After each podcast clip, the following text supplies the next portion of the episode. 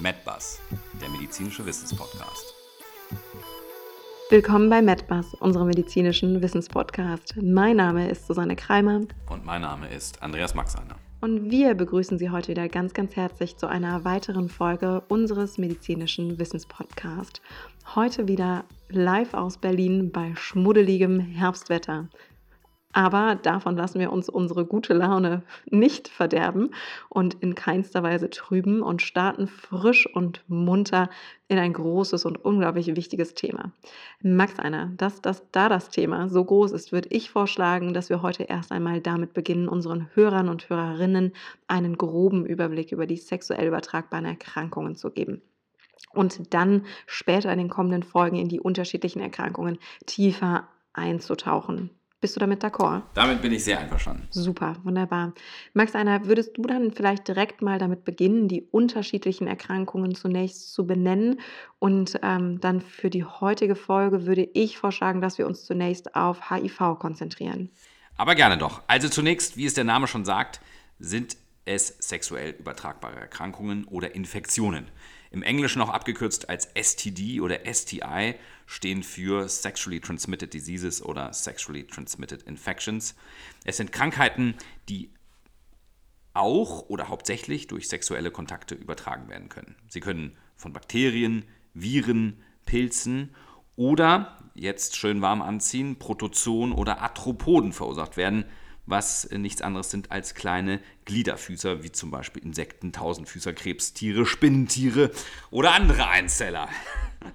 Max, da hast du jetzt aber ganz schön ausgeholt. Ich glaube, jetzt ist jeder vor Ekel einmal unter die Bettdecke gegangen. Oh. Aber lass uns doch das bitte jetzt mal ganz Stück für Stück durchgehen. Was gehört denn alles zu den bakteriell übertragbaren sexuellen Erkrankungen, bitte? Ja, da sind eigentlich die drei bekanntesten zu nennen. Ähm, einige von den Hörern und Hörerinnen werden dies bestimmt schon einmal gehört haben. Ich hoffe natürlich nur aus den Medien. Ähm, das sind die Chlamydien, Syphilis und Gonorrhoe oder die auch durch Gonokokken übertragbare äh, bakterielle ähm, Infektion.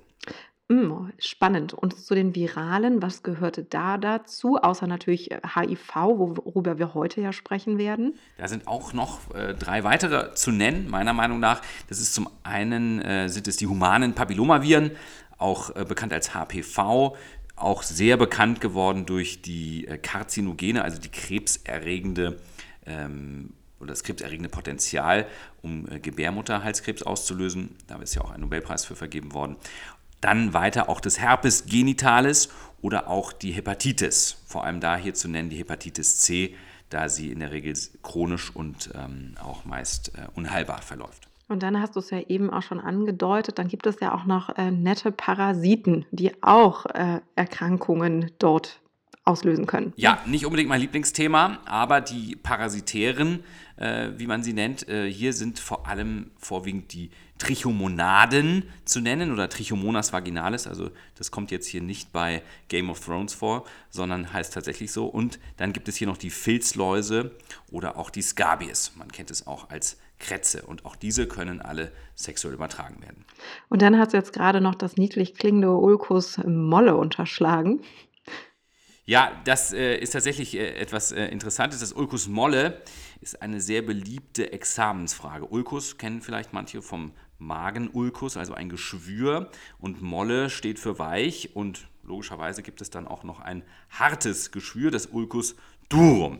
Manche bezeichnen es auch als Schanker, nicht zu verwechseln mit dem Schenkelklopfer, sondern es geht hier tatsächlich um den harten Schanker, was ein Primärstadium der Infektionskrankheit Syphilis ist was im, Examens, äh, im Examen immer gerne hier vom Ulcus molle abzugrenzen ist. Hm, klingt, klingt schon gut. Hm.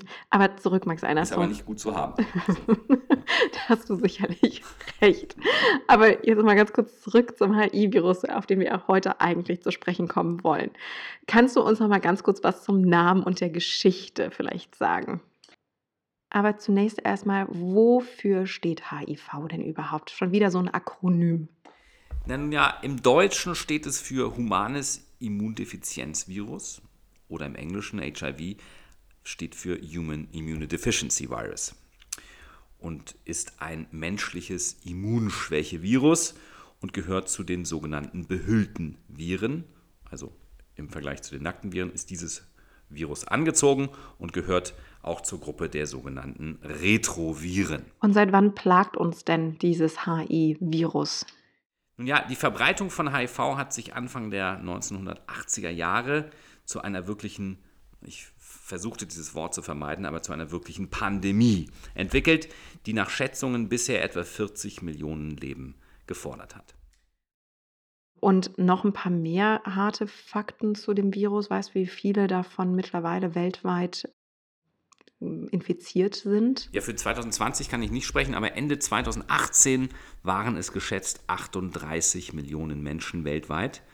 Bei, und das ist, die Betonung liegt wirklich auf weltweit gleichmäßiger Verteilung auf beide Geschlechter. Und äh, wenn die unangenehme Frage, die oft noch kommt, wie viele Kinder betrifft es? Und das waren äh, Ende 2018 circa 2 Millionen Kinder unter 15 Jahren. Max, also könntest du unseren Hörern und Hörerinnen noch mal ganz kurz erklären, was es denn mit AIDS zu tun hat? Das wird ja ganz häufig einfach synonym dafür verwendet. Mhm, gerne. Eine unbehandelte HIV-Infektion führt nach einer unterschiedlich langen, meist mehrjährigen dann auch symptomfreien Latenzphase, also einer Phase, wo man nichts merkt, dann in der Regel aber zu AIDS, was im Englischen äh, so viel bedeutet wie Acquired Immunodeficiency Syndrome oder auf Deutsch erworbenes Immundefizienzsyndrom. Und die Patienten zeigen dann quasi die ersten Syndrome, Symptome, Entschuldigung, der Erkrankung, richtig? Korrekt. Okay. Und jetzt hast du ja eben schon zwei eindrückliche Zahlen genannt. Eben einmal 40 Millionen Menschen, die seit den 1980er Jahren bereits am HI-Virus verstorben sind und dann die 38 Millionen Infizierte weltweit im Jahr 2018. Und da würde ich gerne noch mal ein paar harte Fakten für Deutschland drauflegen. Ähm, das Robert Koch Institut schreibt nämlich in seinem epidemiologischen Bulletin, dass bis Ende 2018 ähm, die Zahl der Menschen mit einer HIV-Infektion in Deutschland auf knapp 90.000 angestiegen ist. Das finde ich schon auch recht eindrücklich. Und ähm, die, Jahr, die jährliche Zahl der Neuinfektionen liegt bei ungefähr 2500 Fällen. Das schwankt immer mal, aber ist relativ stabil. Und im Jahr 2018 entfielen tatsächlich ungefähr 70 Prozent dieser 2500 Neuinfektionen auf ähm, Männer, die Sex mit Männern hatten. So wird das auch tatsächlich ähm, dort abgekürzt, nämlich MSM. Ähm, und weitere 22 Prozent infizierten sich über heterosexuellem Wege. Und dann nochmal darüber hinaus knapp 13 Prozent durch den Gebrauch intravenöser Drogen. Das heißt, in Deutschland, verzeih, wenn ich unterbreche, ist die Verteilung ja dann scheinbar doch eben nicht ausgeglichen, sondern hier doch ähm, äh, deutlich anders verteilt. Ja, de definitiv. Also fast 70 Prozent eben empfallen auf homosexuelle Männer. Ja. Was ich ja äh, tatsächlich ähm, im Rahmen der Recherche äh, wirklich beeindruckend fand, war, dass auch für das Jahr 2018, wo wir quasi unsere Hauptrecherche hier äh, aufgelegt haben, dass 32 Prozent der HIV-Infektionen erst mit einem fortgeschrittenen Immundefekt auffielen. Das heißt, hier wurde quasi nicht auf Verdacht getestet, sondern tatsächlich Patienten kamen schon mit bestehenden Symptomen, äh, fielen mit bestehenden Symptomen auf und weitere 15 Prozent erst mit dem voll ausgeprägten Bild einer AIDS-Diagnose. Wenn ich jetzt richtig im Kopf gerechnet habe, sind wir da bei 47 Prozent dann, die erst in einem relativ späten Stadion äh, quasi äh, diagnostiziert werden, also knapp 50 Prozent. Das ist ja schon wahnsinnig im 21. Jahrhundert, dass das doch dann noch so weit fortgeschritten ist, die Erkrankung, ähm, bis es zur Diagnose genau, kommt. Genau, das fand ich eben auch sehr beeindruckend. Wahnsinn. Ähm, aber Max Einer, jetzt hatten wir ja eben schon ganz kurz äh, die Geschichte mit den 1980ern ähm, etwas angefangen. Könntest du da noch mal ein bisschen ausholen? Na klar, ich würde vielleicht tatsächlich noch gerne etwas zur Geschichte hinzufügen, weil man da schon ein paar Namen nennen sollte, die oder kennen sollte. Zunächst ähm, der HIV-Typ 1 wurde 1983 zum ersten Mal von Luc Montagnier und Françoise Barré-Sinoussi am Institut Pasteur in Paris beschrieben. Oh, Max Einer, himmlisch. Ja, himmlisch. Ich äh, habe es nochmal richtig ausgekramt, das Französisch.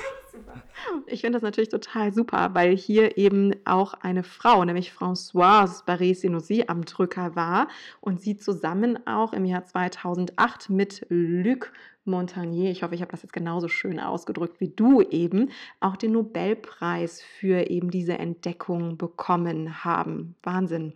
Und Max Einer, jetzt hier direkt nochmal ganz kurz, möchtest du einen Fun- oder einen Drama-Fact heute haben? Bei dem Wetter natürlich ein Fun Fact. ich bin mir gar nicht so sicher, ob das wirklich so ein Fun Fact ist oder ob ich das eher als Drama klassifizieren würde, aber du bekommst, bekommst ihn trotzdem. Ähm, ich musste nämlich wirklich schmunzeln, als ich das gelesen habe. Zu Covid-Zeit nämlich jetzt auch ein Covid-Fun Fact im Rahmen des, äh, des HIV-Podcastes. Luc Montagnier hat nämlich im April diesen Jahres, und wir schreiben gerade das Jahr 2020, zum Besten gegeben, dass das Coronavirus man-made sei, also menschengemacht und angeblich das Resultat eines unglücklich verlaufenden Versuches, einen Impfstoff gegen HIV zu entwickeln. Und dies führte er eben darauf zurück, dass ähm, unnatürlich in diesem äh, Genom des, ähm, des Viruses HIV-Elemente und Malariakeime zu finden seien. Das fand ich schon äh, extrem spannend. Und Max Einer, ich sehe deinem missbilligen Gesichtsausdruck an, ähm, dass du das genauso spannend findest. Ach nein, ich bin nur wieder sehr beeindruckt äh, über eine erneute Verschwörungstheorie, da man aktuell ja viele dieser lesen kann. Da hast du recht, da hast du recht. Aber lass uns doch vielleicht zurückkommen zur Geschichte, Max Einer. Aber gerne. Vielleicht noch, also ein äh, geschichtlicher Fakt ist, dass, äh, dass wir sozusagen, oder wie festgestellt wurde, dass es ähm, vom Affen über den, auf den Menschen übertragen wurde. Also es handelt sich beim HIV-Virus um eine sogenannte Zoonose, also eine vom Tier auf den Menschen übertragbare Erkrankung. Und im Mai 2005 gelang es einem internationalen Forscherteam erstmals, diesen Nachweis zu liefern, wobei hier ca. 450 Kotproben freilebender Schimpansen eingesammelt wurden und etliche dieser Proben eben Antikörper gegen dieses Virus aufwiesen und man hier tatsächlich sozusagen eine Schimpansenversion des HIV-Virus belegen konnte, aber die Schimpansen vermutlich nicht die ursprüngliche Quelle dieses Virus äh, zu sein schienen. Spannend. Max Anna, ich bin doch so ein großer unnützes Wissen-Fan und ich hätte sogar noch eine Verschwörungstheorie, die ich hier gerne einwerfen dürfte, würde. Darf ich? Na klar. Du bist heute großzügig, so kenne ich dich gar nicht. ähm, aber vielen Dank dafür. Es gibt nämlich noch eine extrem spannende Verschwörungstheorie, die unter dem Namen Operation Infektion geführt wurde. Und äh, das war nämlich der Codename einer vom KGB im Kalten Krieg durchgeführten aktiven Maßnahme zur Desinformation oder wie man vielleicht im Zeitalter von Trump und Co sagen würde, Alternative Facts. Aber diese Maßnahme, um jetzt zurückzukommen auf die Operation Infektion, hatte nämlich zum Ziel, besonders die USA und Israel zu diskreditieren. Und ähm, die propagierte nämlich, dass die AIDS-Epidemie oder Pandemie eigentlich eine missglückte Biowaffenoperation der USA darstellte. Also damals waren es die Amerikaner, heute sind es die Chinesen schuld. Ähm, ja. Vorsicht, Vorsicht, Vorsicht. Das ändert sich etwas, ja. Aber wir bleiben politisch korrekt und ähm, haben jetzt genug von meinen Verschwörungstheorien.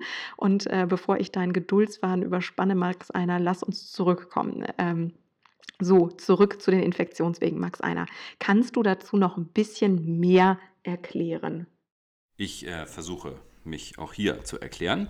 HIV wird durch Blut und andere infektiöse Körperflüssigkeiten, im Wesentlichen Sperma und Vaginalsekret übertragen. Häufigster Übertragungsweg, wer hätte es gedacht, sind ungeschützte Sexualkontakte. Die sexuelle Übertragung kann durch Kontakt virushaltiger Körperflüssigkeit mit der rektalen oder der vaginalen, Schrägstrich zervikalen, also Gebärmutterhals äh, betreffenden Region oder der Schleimhaut von Glanzpenis, also der Eichel des Penis oder der Vorhaut erfolgen. Wichtig ist hier, dass mit der Höhe der Viruslast in den Sekreten auch die Infektiosität steigt. Die Wahrscheinlichkeit einer Übertragung über die oralen Schleimhäute ist aber sehr gering. Wer das hier nochmal in aller Ausführlichkeit nachlesen möchte, ähm, dem empfehle ich sozusagen die Homepage der AIDS-Hilfe, wo das hier nochmal ganz ausführlich und sehr plastisch dargestellt erklärt wird. Da will ich nur ganz kurz noch was hinzufügen, weil du gerade gesagt hast, oralen Schleimhäute, da bildet tatsächlich das Stillen eine Ausnahme. Ähm, da muss man nämlich dann doch noch hinzufügen, dass bei der Übertragung von der Schwangeren auf ihr Kind nicht nur kurz vor und vor allem aber auch während der Geburt eine Übertragung Virus ist, sondern ähm, auch nach der Geburt die Infektion durch Stillen übertragen werden kann. Da gibt es nämlich ein ganz großes Problem, gerade in Afrika, was das angeht. Ja, das wird sehr häufig vergessen. Max einer, sorry, jetzt unterbreche ich dich hier. Ich habe gerade mitbekommen, du hast nochmal Luft geholt und wolltest weiter aus, äh, was ausführen. Aber nochmal eine ganz kurze Frage. Wie sieht es denn mit Schleimhautläsionen aus? Sind die eine Voraussetzung für die Übertragung? Tatsächlich nein. Also Schleimhautläsionen sind für eine Übertragung keine Voraussetzung.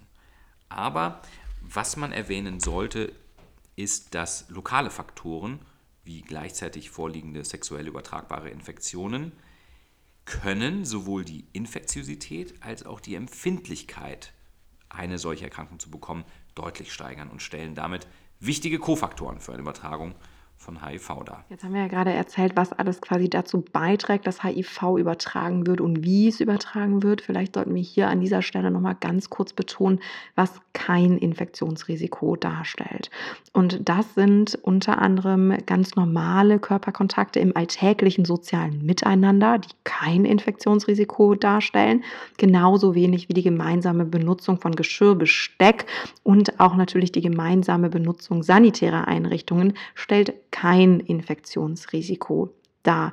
Warum nicht? Weil HIV nicht nicht, nicht, und ich sage es nochmal, HIV wird nicht über Speichel, auch nicht über Tränenflüssigkeit und auch nicht durch Insektenstiche und oder Nahrungsmittel oder Trinkwasser übertragen. Ja, ganz, ganz wichtig.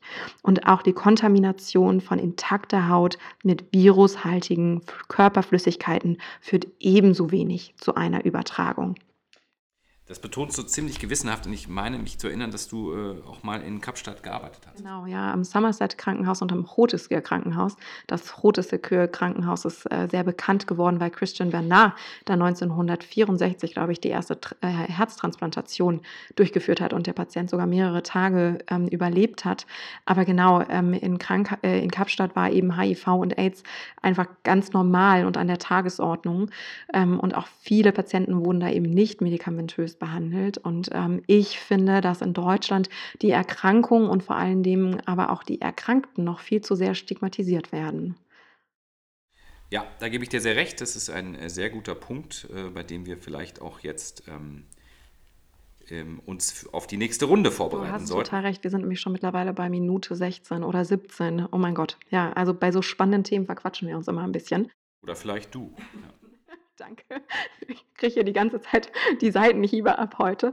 Gar nicht schlimm. Max Anna, dann lass uns doch hier so einen Cut machen und wir gehen im nächsten Podcast einfach dann auf äh, Symptomatik, Inkubationszeit, Diagnostik und Therapie vom äh, HI-Virus ein, oder? Finde ich einen sehr konstruktiven Vorschlag. Wunderbar, dann machen wir das genau so. Dann bedanken wir uns bei Ihnen heute wieder für Ihre Geduld. Ich hoffe, wir haben den heute nicht überspannt oder ich habe ihn nicht überspannt, Ihren Geduldsfaden. Wir wünschen Ihnen einen schönen Abend, eine gute Nacht. Wir freuen uns, dass Sie uns äh, sich heute uns zugehört haben. So rum ist schon etwas spät. Ähm, bei Fragen, Kritik, Anregungen oder sonstigem Feedback gerne wieder eine E-Mail an medbus.com medizin.medbus.de, so rum. Und äh, damit verabschieden wir uns. Ihre Susanne Kreimer. Und ihr, Andreas Max einer.